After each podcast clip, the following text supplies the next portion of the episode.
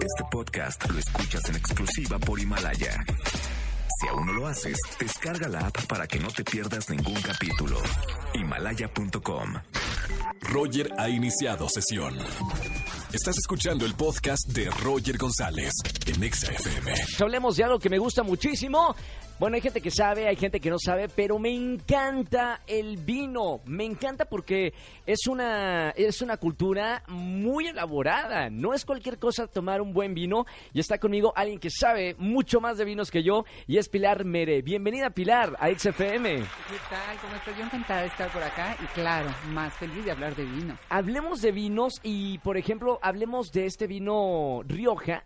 Y quiero saber con qué uvas se elaboran los vinos de Rioja y qué tipos hay, para que la gente que, que sabe de vino, que le guste el vino, entienda un poquito más. Claro que sí, me voy un poquito más atrás, porque hablar de Rioja es hablar de historia, hablar de tradición, claro que también de modernidad, porque es la primera denominación de origen calificada que se da en España. Estamos, Sí. Cuando hablamos de España estamos hablando de viejo mundo, es decir, de muchísimos años, de conocer su terroir, que quiere decir La clima y tierra, suelo. claro. Ajá, y también obviamente el clima, que importa muchísimo, de experimentar con uvas hasta llegar finalmente a crear esta denominación, un consejo regulador que evidentemente está regulando, como su nombre lo indica, todo, o sea, prácticamente todo. Como consecuencia, tú tienes un vino de Rioja del estilo que sea, eh, evidentemente siempre estás hablando de una certeza de calidad. Las uvas que se emplean, porque obviamente al tener tanta La materia prima, claro. saben además cuáles son, las tienen más que probadas y además son uvas propias. En principio, en las tintas tenemos tempranillo, Sí. tenemos garnacha, eh, graciano, eh, maturana, mazuelo, son las principales en tintas. Y en las blancas hay varias más interesantes como viura, malvasía, eh, tenemos también ganacha blanca, tempranillo blanco, que se, podríamos decir que es más o menos nueva.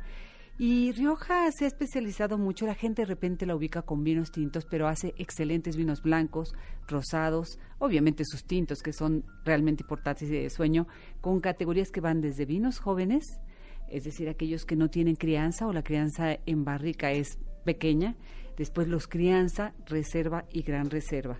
Pero con la novedad además que es una denominación que se actualiza y que sigue trabajando en temas sí de regulación y de control para tener todavía más calidad de la que ya tiene, pero también ser actuales. Y recientemente han creado algunas divisiones que van a aparecer o ya aparecen en etiqueta, como hablar de viñedos singulares, de zona, de municipio y la novedad, ya pronto los vamos a tener aquí, que es vinos espumosos. Me Esto es encanta, algo muy nuevo. me encanta escucharte porque yo viví 10 años en Argentina. Ah, Imagínate la cultura que hay en Argentina donde se da eh, los vinos. Así es. Entonces, eh, ¿cómo está la cultura en México? Los mexicanos nos gusta consumir eh, vino. ¿En qué momento tú recomiendas consumir un buen vino como La Rioja? Mira, muy interesante porque efectivamente en América eh, las vides llegan, y obviamente el vino, junto con los españoles, cuando es la conquista. Claro. Siguen la ruta de la evangelización, primero México, después Perú, luego Chile y luego Argentina. Por eso hablar de vinos de Argentina a veces es hablar también de una relación con nosotros y de una cierta relación con viejo mundo. En México, y esto perfectamente documentado con estudios de mercado, mm, nuestro consumo va muy, muy orientado a Rioja, bueno, a España en general, pero después Sí. como primer lugar a Rioja, después también los vinos chilenos y hoy por hoy nos gustan los vinos mexicanos. Pero Rioja está a la cabeza y está por todo esto que men- te mencionaba. Sí, una historia, también una modernidad y la realidad es que hemos crecido mucho en, el, en la cultura. En tema de consumo vamos muy bien. Yo te diría que hace pues 2000, 2004, nuestro consumo per cápita, sabemos es un promedio ponderado, estaba en 250 mililitros. Sí. Hoy afortunadamente ya rebasamos prácticamente los 960, entonces ya estamos hablando de más de una botella al año, que es ridículo, claro, para un país como España y, y una zona como Rioja, pero eh, llegamos tarde, por decirlo de alguna manera, al tema del vino, estamos aprendiendo y hay una fascinación enorme. Y este incremento yo creo que también, además, claro, de la gente que ya amaba el vino, se han sumado la gente joven y las mujeres. Claro. Yo quiero, eh, digo, para la gente que nos está escuchando en esta tarde, estamos hablando con Pilar Mere. Eh, eres sommelier. Soy sommelier. Conoces desde hace muchos años eh, el vino. Así es. Quiero saber qué los hace diferente a, otros vinos. eh, la Rioja. ¿Qué, qué- qué es eh, eso que lo hace diferente de Ajá. otras copas de otros vinos. Claro, bueno, lo primero que hablamos desde lo más eleman- elemental que es la uva, esto tiene relación con lo que yo mencioné al principio, terroir, es decir, clima y suelo.